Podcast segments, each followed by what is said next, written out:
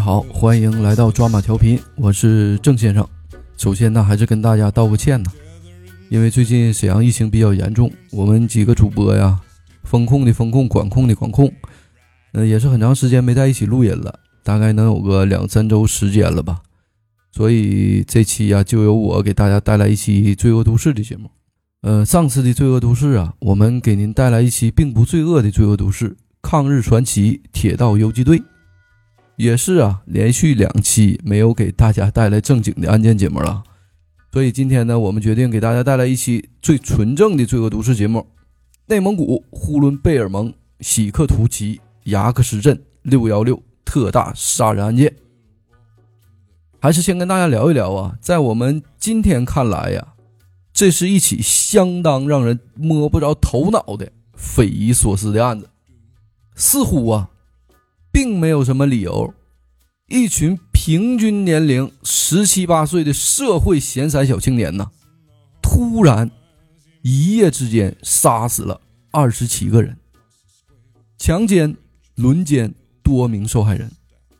最后呢，几名犯罪人员呢，放火引爆了事先准备好的炸药，炸毁了农场。这一切呀，仅仅是因为几名主犯。觉得生活没有了乐趣，以屠杀的形式啊报复社会，寻求一死而已。而这起案件的发生啊，直接导致了1983年全国第一次依法严厉打击刑事犯罪分子的活动。也就是说，整整持续了三年时间的全国第一次严打的导火索，正是我们今天要给大家带来的内容。同时啊，我在准备的过程中啊，发现这起案件呢存在几个特点：随机、凶残、反社会。可以说呀，是我在准备《罪恶都市》以来呀所遇见的最凶残、最血腥的案件。所以啊，我建议啊，许多未成年或者还在上学的听友朋友们，这期就不要听了，避免造成不必要的心理负担。哎，话就说这么多了，大家把您手头上的事儿啊先放一放，听我给您慢慢的呈现。本期案件呢和东北二王案件是在当时绝对震惊全国的两起重大案件。其中一起呢，我刚刚说了，是一九八三年全国严打的导火索；另一起呢，则是严打的助推器呀。多说一句啊，八三年严打主要的对象啊，就是一些相对。治安较差地区的地痞流氓，这些人呢，貌似大错不犯，小错不断，社会危害似乎有限。其实啊，更多人看不到的是啊，这种小错犯多了呀，往往会有个质变的过程，很有可能在一段时间的积累以后啊，犯罪分子突然的犯下惊天大案，造成极大的社会危害。同时啊，我们今天要聊的这个案件，在当时的社会上也并不是个案，在八十年代初期，连续扎堆儿发生过很多类似的案件，最终导致了国家开始了第一次轰轰烈烈的严打行动。而今天我们所说的这起案件呢，就是在那一时期啊，最有代表性的一起特大杀人的强奸案件。首先呢，还是跟大家聊一聊案件发生的地点。呃，内蒙古呼伦贝尔盟喜贵图旗牙克石镇。牙克石今天呢是内蒙古呼伦贝尔辖下的一个县级市，位于啊呼伦贝尔市的中部大兴安岭中级中段西坡。当年呢，牙克石还只是一个小镇子，归属喜贵图旗人民政府领导，是内蒙古大兴安岭重点国有林业管理局驻地。是内蒙古啊大兴安岭政治、经济、文化、医疗和交通的中心。牙克什镇呢虽然不大，但地理位置却是相当的重要。今天呢有两条铁路和多条高速公路经过牙克什市，周边呢还有一个呼伦贝尔东山国际机场。在当年呢，这里还是相对偏僻的地方，地广人稀。今天的人口啊，也不过三十多万。因为历史的原因呢，这里成为了领馆局解决待业青年工作的一个工作点。牙克石领馆局呢所属的林业设计院，为了解决本院待业青年的出路问题，几年前呢，在距离牙克石十公里处的红旗沟建立了一个知青点。这个知青点啊，也就是我们今天案发的现场——牙克石红旗沟农场。红旗沟啊，四面环山，地势比较开阔，土地肥沃。农场里的宿舍呀、食堂、仓库、活动室。半地下的菜窖一应俱全，可以说呀是要什么有什么。最关键的是啊，这里的供应不错呀，主食基本上都是大米白面，吃饱肚子也是一点问题都没有。日常的生活用品呢，也是完全能够供给得上的。农场呢，主要以种植蔬菜为主，领导基本上都是工人和部队转业的干部，而并不是本地的农民。不过呀。早在一九七八年初啊，对于农场恶劣条件极为不满的知青们呢，就强烈要求返城，闹出了极大的动静。从一九七八年开始，各地知青都开始返城了。到一九八三年，基本上走的都差不多了。这一特殊的时刻呀，一些知青却反其道而行之，从牙克石啊下放到农场种地。自然呢，也会引起知青们更大的怨气。哎，多说一句啊，这些分配到农场的下乡知青啊，拿的工资啊，在那个年代啊，是相对比较少的，也没什么机会提干。唯一可能算好处的地方，就是微薄的工资啊，它比较有保障。可以说呀，分配到这些农场的知青啊，未来的希望啊，是比较渺茫的。一九七八年，云南曾经对农场知青做过相关的调查，发现男知青啊，百分之百患有胃病、肠炎、关节炎等各种慢性疾病，这都是啊高强度劳动、生活条件恶劣和几乎没有医疗条件的必然结果。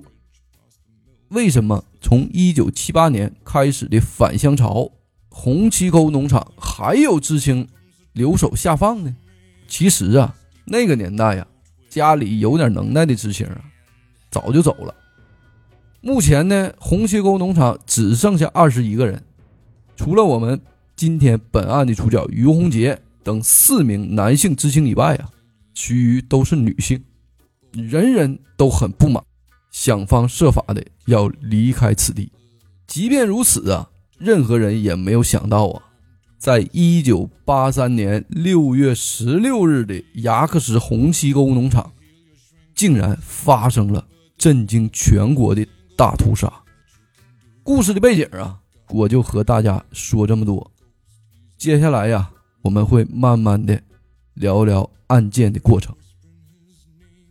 一九八三年六月十六号啊，星期六，这个季节呀，正是当地一年中最好的季节。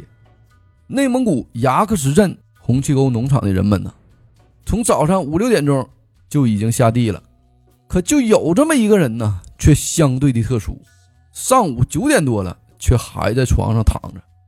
这个人呢，就是当地有名的小霸王于洪杰。于洪杰呀，在当时是牙克石出名的一霸，只有十九岁，却在牙克石当地呀小有名气。曾经啊，被公安机关多次搜审拘留，但每次啊都是经过教育后释放，没有受到法律的任何严惩。自从一九八三年四月份呢，在万般无奈的情况下呀，来到红旗沟农场以后啊，于洪杰的心情啊就一直没有舒坦过。对现实的不满呢，使他对这里的一切呀都相当的看不顺眼。他多次表示啊。要干一番大事业，要干得轰轰烈烈，不能白来世间一趟啊！要雁过留声，人过留名，不能流芳百世，也要遗臭万年。当天上午九点呢，按照制度，知青们呢都已经下地干活三个多小时了。雍杰呢还躺在宿舍里睡觉，来到这两个月呀，于洪杰不断的闹事儿，要么装病不参加劳动，要么在劳动中啊消极怠工。曾经农场的队长啊何景增看不惯于洪杰，批评过他几句，于洪杰呀就大发脾气，又吵又闹啊。队长何景增要处分他，他就公开大喊：“迟早一天呐，我要杀了这个鸟队长！”还当着当地众人的面啊说过：“谁得罪我，我全都杀了，一个都不放过。”这些话呀，在当时啊，也并没有引起太大的重视。农场知青啊，普遍都非常的不满，尤其是很多男知青啊。什么牢骚话都说过，干部们听得多呢，见得多呢，也就不当回事儿了。知青农场的队长啊，何景增倒是有点惧怕这个于洪杰。何景增呢，当时已经四十多岁了，见多识广啊。他认为这于洪杰这小子平时自己一个人的时候啊，眼神非常的凶狠，所以他一直觉得啊，这个人骨子里一定相当的残忍。农场啊，半大小子不少。打架闹事儿的呢也不罕见，从没有一个像于洪杰这般凶狠的。何景增啊，曾经几次向当地林业设计院的领导反映汇报这些情况，建议上层领导啊将他调走或者安排其他工作。领导们呢却认为，一个十七八岁的小孩啊，半大小子，还能干出什么坏事呢？就一直啊也没同意何景增的请求。从此，队长何景增啊，对于洪杰那是睁一只眼闭一只眼，基本上避免了和他正面的进行冲突。这也为后续案件的发生啊，埋下了罪恶的种子。在寝室啊躺了一会儿以后，于洪杰实在觉得没意思，决定啊回牙克石镇溜达一圈。于是啊，他来到地里，和这个同宿舍的韩立军、杨万春。商量了一下，就决定啊回牙克石改善一下伙食，顺便呢好好玩一玩。在他们三个人当中啊，于洪杰岁数最大，十九周岁，其他两个人呢都是十八周岁，也都不是消停孩子。杨万春呐，刚满十六岁时，就因犯有盗窃罪被判处有期徒刑三年，刚刚啊刑满释放不久。韩立军呢，三年前。因持刀抢劫被判处有期徒刑一年，也有案底。三个人呢，回到牙克石以后啊，一块来到杨万春家，在杨万春家呀喝了顿大酒。喝完之后呢，合计干点啥呢？上牙克石溜达一圈吧。仨人啊，从杨家出来，喝的东倒西歪，摇摇晃晃。此刻呀，杨万春走到院子门口的时候，又突然呢返回家中。再出来的时候啊，身上多了一个军用的挎包，挎包里呢装的是啊二十个雷管和一卷近三十米长的导火索。这二十颗雷管啊和近三十米长的导火索呀，都是他从当地石料厂打工时候偷来的。仨人啊就迷迷瞪瞪啊，在这个牙克石镇上溜达。在一个商店的门口啊，他们遇上了十六岁的王守礼。王守礼呀，早已辍学在家，在一次打架斗殴的过程中啊，和于洪杰认识了，从此啊，就经常和于洪杰混在一起。下午两三点钟啊，天气很热，四个人呢，歪着膀子，斜着腿儿，在大街上横冲直撞。逛到那六点左右啊，四个人又在一间小饭馆要了几个菜。喝了一瓶白酒，饭后呢，他们来到了王玉生家，把十五岁的初中二年级的学生王玉生给叫出来了。这几个社会闲散的小青年的父母啊，也都是在当地林业局设计院工作的工人，彼此呢都互相认识，又是邻居，所以王玉生呢也啥都没问，就跟着出来溜达了。随后啊。他们五个人又去砖厂找上了初中毕业就回家当临时工的杜小峰。在去砖厂的路上呢，他们碰上了十七岁的李亮明和张光祖，两个人正准备到电影院去看电影，没想到呢碰上了于洪杰等人。他们呢跟于洪杰只有过一面之交。李亮明对于洪杰这个人呢，并没有什么好感，但又有些惧怕，只好啊迎上去打了个招呼。于洪杰呢张口就说：“天黑了，他们要上砖厂啊去找杜晓峰，叫李亮明和张光祖跟他们一起去。”口气呀也是十分的强硬。这个李张二人呢，心里虽然有一百个不愿意呀，但由于啊也惹不起于洪杰，就只好答应了。杜晓峰呢和一块干零活的包大山。正准备收拾东西下班回家，见到于洪杰等人走进来，他叫上包大山和他们一块去。刚满十六岁的包大山呢，架不住众人的劝说，就也稀里糊涂的跟着走了。此时啊，于洪杰等一行几人呢，于六月十六日晚上十点钟的时候，回到了位于牙克石西南方向的红旗沟农场。到农场以后啊，于洪杰把所有的人呐都领进了他和杨万春、韩绿军所住的六号宿舍，招呼大家坐下以后啊，便从床下拖出了一整箱的鱼罐头和一大桶十二斤的白酒，然后呢，又坐到走廊上的另一头，把早已熟睡了的李东东叫起来了，让他过来一起喝酒。于是啊，于洪杰。杨万春、韩立军、王守礼、王玉生、杜晓峰、李亮明、张光祖、鲍达山和最后进来的李东东，就组成了最终十个人的犯罪团伙。期间呢，王守礼、李东东、鲍达山、杜晓峰、李亮明这几个十六七岁的孩子的酒量啊不大，先后表示啊不能再喝了。但于洪杰呀，凶相毕露，强迫人人都在喝。这几个人呢，又不敢反抗，又喝了几轮啊，几乎将这桶十二斤的白酒啊，全部喝光了。先后啊，有四个人呢，都给喝吐了。到了这个时候啊，所有人几乎都是处于醉酒或者半醉酒的状态，有人呆滞，有人亢奋。十一点多的时候啊，半天没说话的韩立军突然站了起来，掏出身上常带的一把匕首，往桌子上一戳，说了一句话呀：“说弟兄们，今天晚上啊，我们给他们来个血染红旗沟。”一时间呢，众人都没有说话，有几个人呢，瞬间就被吓傻了。正常人呢，肯定犯合计，偷冷就蹦出这一句话。在座的没有一个人接茬，就连于洪杰呀，也对韩立军的举动感到有些突然。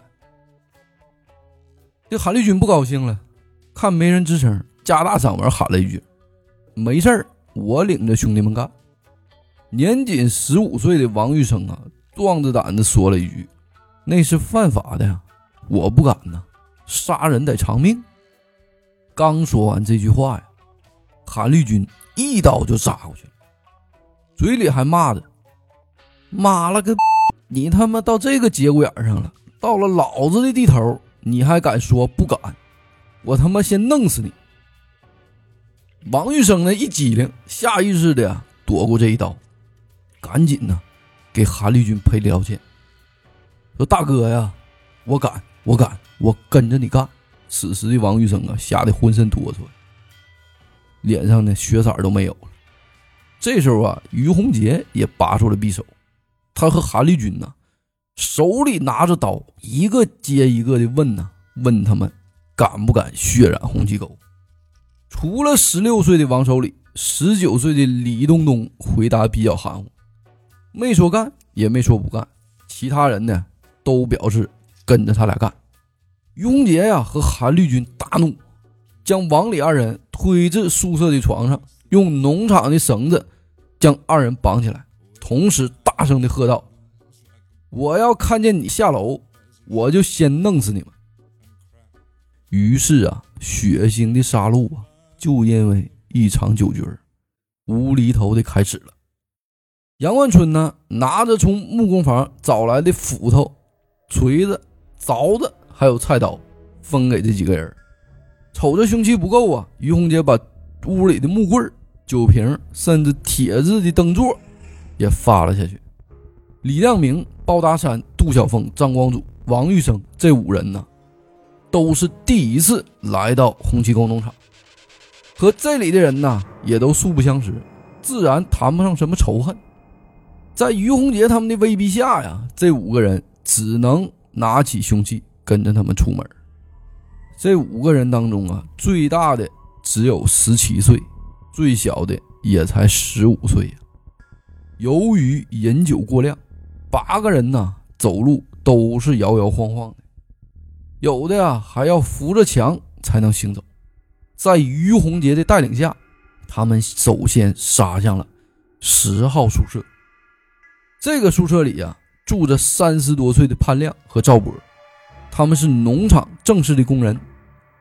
因为红旗沟农场啊，地处偏僻的地区，平时啊连个人影都看不见，自然那也不会有什么小偷小摸。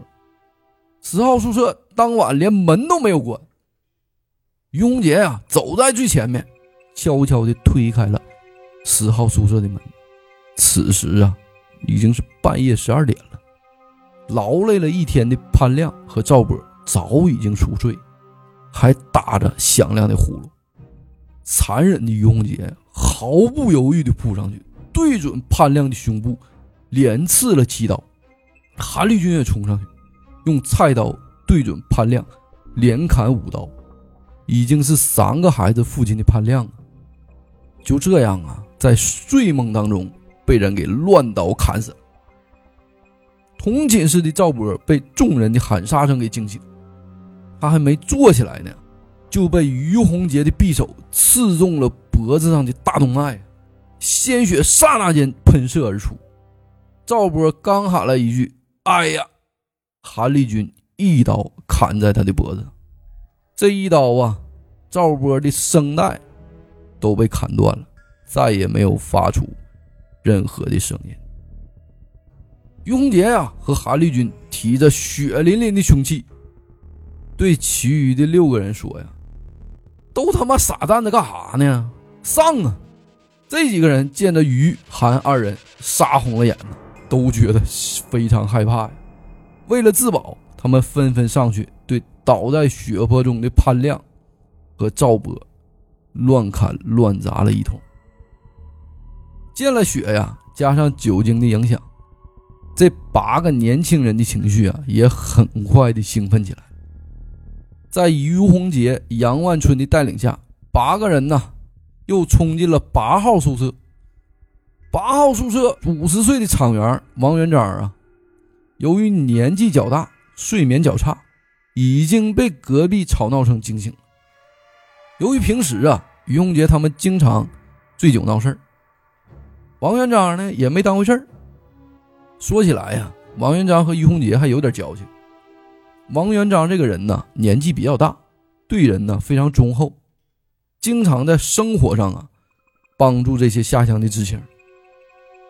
知青们呢对王元璋呢也比较客气，都喊他呀王大爷。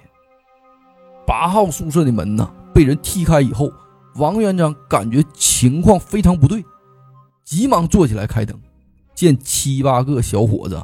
拿着凶器，王元璋大吃一惊，声音颤抖着：“你们几个想干什么？”一句话还没说完，王元璋脑袋上就被砍了一斧头，他大叫一声，向后跌倒，又被连刺带砍了七八刀，很快便断了气。此时的八个人呢，早已经六亲不认，杀红了眼。杀死了五十岁的厂员王元璋以后啊。紧接着便是八号宿舍二十二岁的农民工人孙贵和孙贵刚上初中一年级的亲弟弟孙友。十号宿舍和八号宿舍的嘈杂声啊，惊醒了睡梦中的农场指导员王化忠。他披上衣服，举着蜡烛，站在走廊里，大声的质问：“哎，深更半夜的，你们吵吵啥呀？”王化忠啊，是参加过中越战争的退伍军人，刚刚复员两个月，到牙克石农场啊不到一个月。因为王化忠啊有军人的作风，性格非常的强硬，知青们呢都稍微有些怕他。听见王化忠的喊声啊，于洪杰和韩立军立即惊出了一身的冷汗。于韩二人呢，其实啊并不惧怕这个指导员，但他们知道啊，指导员手里可是有枪的。由于呼伦贝尔这里比较偏僻，野生动物众多，经常啊有野猪或者野狗出没。各个农场啊基本都有配枪。王化忠的宿舍里啊也锁着一把五六式半自动步枪和三十发子弹。王化忠本人呢打过仗，会用武器。一旦发现于洪杰他们正在杀人，王化忠跑回去取枪，一枪一个。瞬间呢，就可以把八个人呢全给崩了。看到王化忠啊正在朝这边走啊，最狡猾的杨万军呢灵机一动，转头大喊呢：“妈了个巴子，都他妈几点了？都回去睡觉，要不然指导员就过来了啊！”然后啊，杨万军又喊了一句：“散了，都赶紧散了。”于洪杰他们听到二人的喊声以后啊，立刻向后退去。王化忠此刻呀，也合计他们跟往常的一样啊，喝了点酒，互相打打闹闹，也就没有再往下想。他刚回屋里，把蜡烛放到桌子上，门瞬间就被撞开了。王化忠一看这伙人呢，拿着滴着血的凶器冲进来，一下子就明白刚刚发生了什么事他马上跳起来，扑到柜子前去拿枪。可是没等到王化忠摸到枪。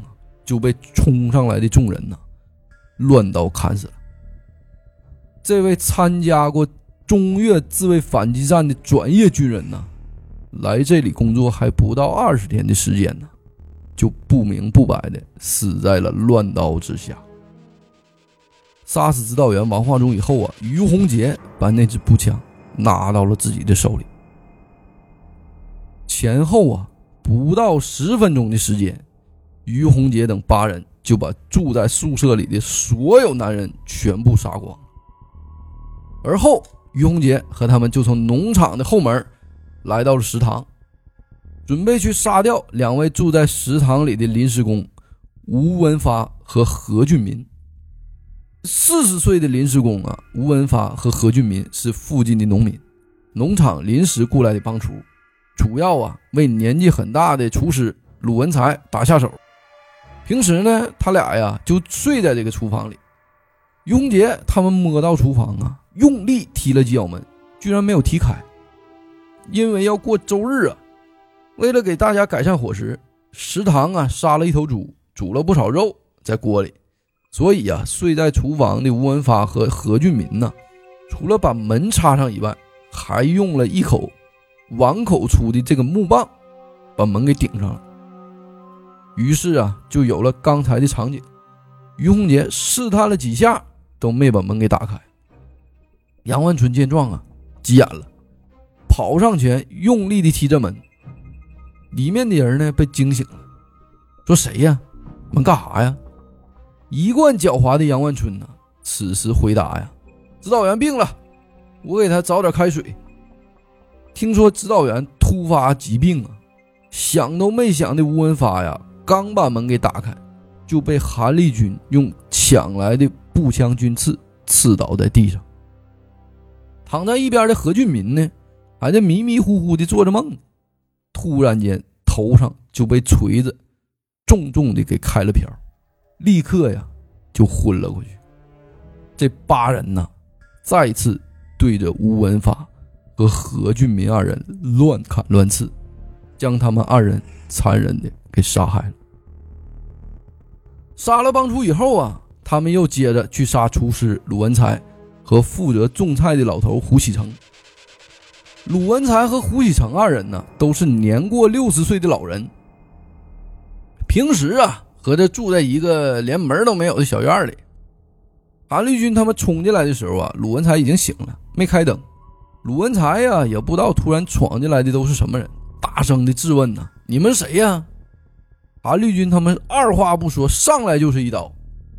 鲁文才呀，年轻的时候啊，内蒙古各地还有流窜的土匪胡子，经常上门抢劫杀人。鲁文才呀，以为是土匪们来抢劫，大喊一声：“不好啊，有胡子！”随后掀起炕桌给砸了过去。一大把年龄的老头啊，哪里打得过一群年纪轻轻的小伙子？于洪杰他们接住砸过来的小桌，三下五除二把鲁文才给打倒了。让人惊讶的是啊，六十多岁的鲁文才呀，竟然是遇害者当中唯一做过抵抗的受害人。因为鲁文才的反抗啊，后来公安机关发现，鲁文才身上的伤最多。前后被刺、被砍、被砸数十下，从额头到下巴打了个稀巴烂，最后啊，导致面部基本已经无法辨认。老头胡喜成听到鲁文才大喊有胡子，赶忙坐了起来，还没坐直啊，胡喜成迎面被人砍了一斧，又仰天栽倒。杀死这两个老头以后啊，于文杰叫杨万春和韩立军。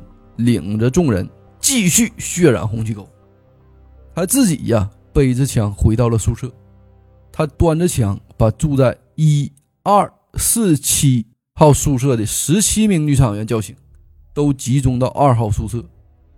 这是一间呢三十多平方米的较大的房间。事后啊，幸存下来的女厂员说呀，当于洪杰等人一开始在行凶的时候啊，他们就被惊醒了。起先呢，还以为于洪杰等人在打架，很快呀，就从他们的吵闹和言语中得知，他们是在杀人。女知青们呢，也都是十八岁左右的女青年，其中吴秋丽还是遇害的临时工吴文发的女儿，李冬梅则是被于洪杰捆绑起来的男知青李冬冬的姐姐。这些女孩子平时胆儿就很小。早就听说于洪杰是个地痞流氓，平时啊都很怕他。在农场干活的时候啊，有时候女知青啊遇到于洪杰啊，都绕着走啊，怕惹祸上身。十七名女厂员中啊，没有一个人想去劝说和制止他们，也没有人逃跑，只是躲在被窝里不敢说话，一动不动。而韩绿军等人呢，在杀了两个老头以后，正想回队部。突然，一把被杨万春给拽住。杨万春说：“呀，先别回去，还有老杨家呢。”说完呢，杨万春就领着韩立军等人向距离农场几百米之外的单门独户的杨向成家奔去，杀死了四十多岁的杨向成、杨向成的媳妇儿，还有两个未到上学年龄的儿子，和老杨年过七旬的双亲。前后啊，一个多小时啊，于洪杰他们连续杀死了十六个人，杀光了整个农场的男性。此时，于洪杰命令杨万春去挨个查看尸体，没死透的就补几刀。另外一边呢，于洪杰又让韩立军带着几个人挨个房间翻箱倒柜，对死者呀也一个个的搜身，手表、钱。粮票，凡是他们认为有用的、值钱的，全都洗劫一空。于洪杰自己呀，则带着几个人呢，砸开了农场仓库，把全部的四箱啊、硝铵炸药都搬到了宿舍，又接上了杨万春带来的雷管和导火索，随后又搬来了五六桶汽油。于洪杰啊，在准备这些东西的同时啊，又找来了纸和笔。写起了遗书，其他人呢也纷纷效仿。最后啊，只有于洪杰一个人呢算写完了。韩绿军呢，则拿着于洪杰写完这份啊，自己又抄了一遍。他俩把遗书啊交给了女厂员赵丁芝。十七日早上五点，于洪杰等人又把十七名女知青押到了农场后面一百米以外的大菜窖里，随后把王守礼。和李东东也压了过去，把他们二人呢分别捆绑在菜窖的立柱上。于洪杰呢叫人把菜窖的大铁门给锁上，而后回到了六号宿舍，叫韩立军呢到食堂找了些下酒菜，一边吃啊一边喝，一边等着红旗沟农场队长何景增早上来农场上班。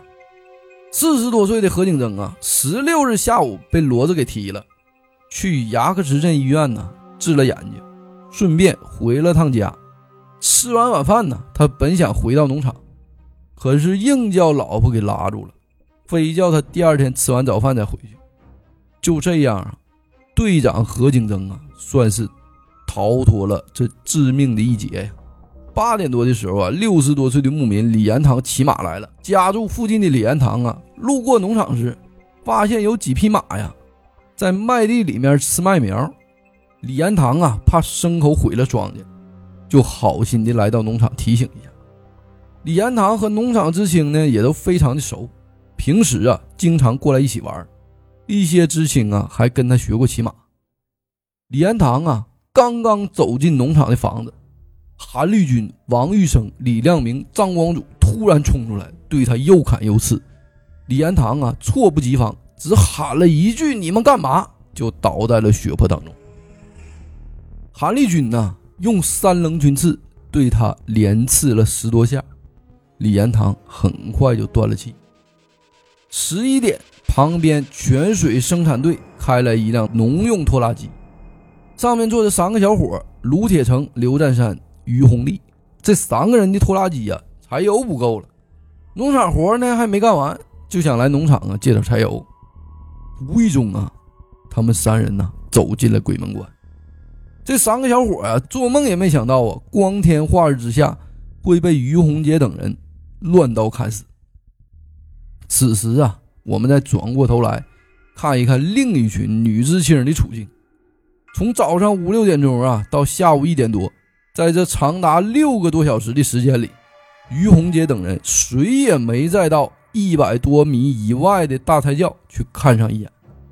在这六个小时的时间里呀，被关押在菜窖里的十七名女知青和被绑在柱子上的李东东和王守礼有足够的时间逃跑报案，可惜呀，居然没有一个人提议，更没有一个人带头。更让人不敢相信的是，李冬梅就是被绑着的李冬冬的姐姐。在这么长的时间里呀，李冬梅看到弟弟被捆绑的很紧，非常的痛苦，却始终啊。不敢给弟弟松绑。这十九个人呢，就这样没吃没喝，恐惧万分的熬到了下午一点。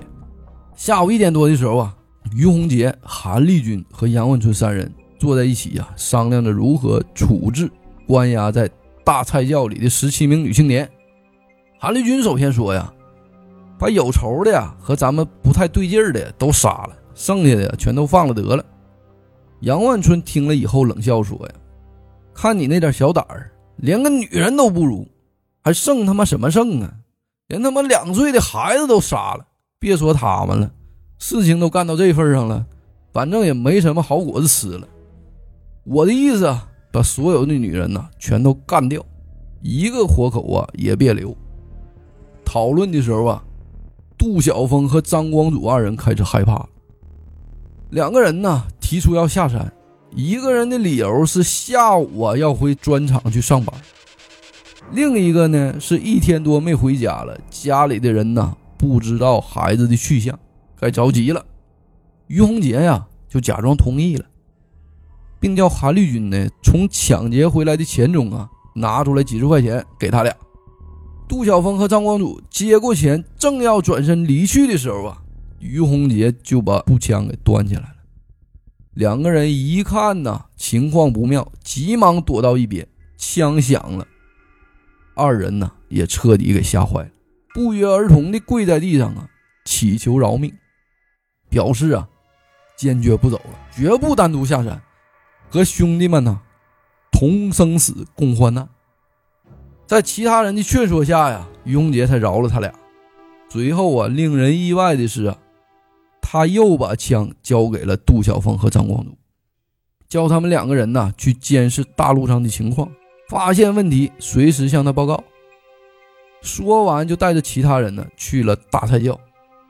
此时的杜晓峰啊，抱着枪，和张光祖啊在屋里，通过刚才的惊吓呀，二人这才从噩梦中惊醒啊，知道自己闯下了大祸，犯下了不可饶恕的罪行啊！两人简短的商量了一下，就把枪啊扔下了，骑上李延堂死前拴在院子里的那匹马，赶紧呢就跑下了山。他俩跑了呀，咱们也就不多说了。我们聊回来于洪杰这波人啊，于洪杰拎着自动步枪打开菜窖大门，他一本正经的对困在菜窖里的人说呀：“咱们都是知识青年，都是工人的孩子，我们呢都是同病相怜。各位大姐小妹，不瞒你们说呀，我们干了一件大事儿啊，但是跟你们呢一点关系都没有。”我也从来呀不伤害女人。现在呀，我们开始点名，点名的留下，没有点名的呢就出去。咱们到旁边的宿舍啊去研究点事儿。说完呢，于洪杰点了三个女厂员的名，杨万春点了三个，韩立军点了两个。没有被点名的女厂员啊，都乖乖的跟着于洪杰等罪犯呢出了大菜窖。只有十八岁的杜鹃红啊。没跟着出去，他呀多了个心眼儿。从于洪杰等犯罪分子啊一进菜窖，杜鹃红啊就紧张的注视着他们的一举一动。他发现呢，凡是被叫到名字的女厂员呢，都是比较会来事儿的，平日里和他们三人的关系就比较好。他一合计啊，这没点到名的呀，肯定好不了啊，轻的受皮肉之苦。重的啊，那下场啊，那不堪设想。所以啊，他下定决心，拿定主意，一定要留在大菜窖里，绝不出去。于洪杰、韩立军、杨文春三人也没有注意到留在蔡教东的女知青，还有没被点过名的杜鹃红。就这样啊，十八岁的杜鹃红，凭借着自己的冷静的判断呢，避免了最终被奸杀的悲惨下场。话说回来呀，于洪杰把吴秀丽、王小凤、白洁、李冬梅、刘敏华、赵丁芝以及贺金花、贺银花姐妹八人呢，带回了没有死过人的二号宿舍。杨万春呢，把李东东从柱子上解下来，带到了八号宿舍。二十二岁的吴秀丽呀，一进二号宿舍就感觉到死亡的来临呢。当于洪杰把他父亲吴文发。已经被他们弄死的消息告诉他后啊，吴秀丽先是一惊，而后就扑通一声跪在于洪杰面前，一边哭一边求饶。在吴秀丽苦苦的哀求之下呀，于洪杰把她领进了食堂。吴秀丽见到躺在地上血肉模糊、面目全非的吴文发以后啊，扑到父亲的尸体上啊，嚎啕大哭。几分钟以后啊。于洪杰把吴秀丽揪起来，送回了大菜窖。杨万春呢，则带着包达山来到八号宿舍，用杜晓峰二人扔下的步枪对准李东东的头，一枪打死了平时和他有些小摩擦的李东东。同时啊，他又回到二号宿舍，见于洪杰不在，就对李亮明、王玉生、包大山说：“说兄弟们呐。”这些娘们儿啊，反正也活不成了，你们想怎么干就怎么干吧，今天随便整。杨万春说完，把长得白白净净的白洁呀摁在了床上，其他人也不甘落后啊，纷纷上前拉扯另外几个女厂员的衣服。七名女厂员此时啊，连一点反抗和哀求都没有，只有任凭几个恶魔的摆布。有的女厂员啊，甚至在极端恐惧中啊，主动脱下了自己的衣服。杨万春呢，强奸了白洁以后，又对王小凤实施了强奸。其中啊，有三名女厂员也因为啊正在例假期间，也算躲过了一劫，但也被众人呢脱光衣服羞辱了一番。于洪杰把吴秀丽啊送到大太教以后，回到宿舍。杨万春呢，见于洪杰走进来，就小声的跟他说：“呀，说把几个女知青啊给强奸了。”于洪杰突然勃然大怒，大骂杨万春说：“说你们这些畜生，王八蛋，居然背着我干下这种可耻的事儿！你们还叫人吗？人过要留名，雁过要留声。你们破坏了我的名声啊！我要把你们全部杀光，一个都不留。”于洪杰一边大喊大叫啊，一边把枪口啊对着杨万春等人。杨万春呢，见于洪杰把枪口对准了他们，心里呀也是非常的害怕。没想到啊，多年的好友于洪杰呀，瞬间就翻了脸。狡猾的杨万春呢，立即开始演戏。他一边咒骂自己不是人呢，一边悄悄地向门口移动。趁于洪杰不注意的时候啊，拉上了离门口最近的包大山，一块儿逃离了红旗沟农场。大约下午三点多钟的时候啊，于洪杰敬了女厂员每人一支烟、一杯酒，又带头唱了一首名叫《监狱之歌》的歌曲，放走了除庄春燕以外的九名女厂员。同时，在趁着屋里一片乱哄哄的时候，王守礼逃走了。此时的二号宿舍呀，只剩下于洪杰、李亮明、王玉生三个畜生。可遗憾的是啊，七名女厂员还是不知道夺路而逃，也不进行任何反抗，只是一个劲儿的求饶，恳求于洪杰不要杀了他们。此刻的于洪杰啊，看着美丽的女厂员王小凤。寻思了一会儿，哎，说呀，是那帮畜生啊，糟蹋了你，叫你受委屈了，怪可怜的。哎，这样吧，你先到隔壁一号宿舍呀去等我。王小凤一听啊，赶紧从地上爬起来，连哭带笑的说了不少感恩的话，跌跌绊绊的走了出去。剩下的六名女厂员呢，见状也拼命的向于洪杰求饶，祈求于洪杰啊放他们一条生路。可是他们万万没想到啊！此时的于洪杰突然变得暴躁起来，声嘶力竭的喊着：“我于洪杰呀，虽然吃喝嫖赌、打砸抢，什么坏事都干过，而且还没少干，但我于洪杰可从来没有干过强奸女人的事儿。干这些事儿的人呐，都是畜生。虽然你们被他们给玩了，给强奸了，但丢人的是我呀！”你们活着，我也说不清楚啊。于是啊，于洪杰把步枪交给了李亮明。李亮明在于洪杰的威逼下呀，哆哆嗦嗦的打了几枪，把贺金花、贺银花和白洁打倒在地上。李冬梅、刘敏华、赵静之连滚带爬的钻到床底下。于洪杰呀，从李亮明手里抢过枪，蹲在地上。把钻在床下的三名女厂员开枪打死，而后二话不说把枪交给了李亮明，自己一个人去了一号宿舍。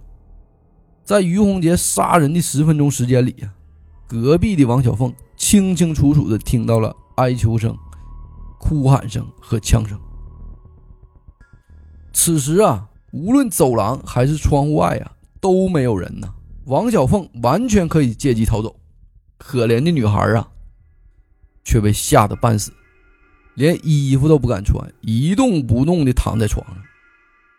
见于洪杰进来呀，连句话都说不出来呀。于洪杰连门都没关，就忙着脱衣服。王小凤一看，什么都明白了。为了保住性命啊，她用颤抖的手啊，主动脱光了自己的衣服，顺从地躺在床上，任凭着于洪杰的强暴。刚他妈说完不碰女人，就干出这等子事儿。于洪杰强奸完王小凤以后啊，已经是下午三点多了，他又把王小凤带回了大菜窖。韩立军和庄春燕呢，还待在那儿。于洪杰和韩立军商量了几句，放走了惊魂未定的王小凤和庄春燕两个女厂员。此时的二人呢，都已经完全酒醒了，他们明白等待着他们的将是什么。于是啊，两个人一言不发的来到一号宿舍，把汽油桶推倒，把桶里的汽油啊向四处播撒。一切都准备好以后啊，韩立军在抽烟的时候啊引燃了汽油，燃烧的汽油啊又引爆了炸药，韩立军当场被炸得身首异处，一命呜呼。站在门口的于洪杰呀，被汽油烧成了重伤。下午四点多钟的时候啊，公安机关才从死里逃生的吴秀丽等九名女厂员嘴里得知，红旗沟农场发生特大杀人案的消息。牙克石林业公安处和喜贵图旗公安局的大批警员呢，先后赶到现场。然而一切呀，都于事无补了。身负重伤的于洪杰在现场被捕。四点五十分，李亮明和王守礼在家中被捕。五点二十分，包达山、张光祖在牙克石火车站被捕。杨万春在火车站呢碰上了同样逃跑的杜晓峰和王玉生，就带着他俩呀逃到了河南省赞皇县的一个亲戚家。杨万春的亲戚呢，对他和另外两人的到来呀，虽然感到很突然，但也并没有想太多。两天以后啊，河南警方接到公安部的情况通报，并做了周密的安排布置。杨万春、杜晓峰、王玉生刚进麦地不久，就被当地的警方包围。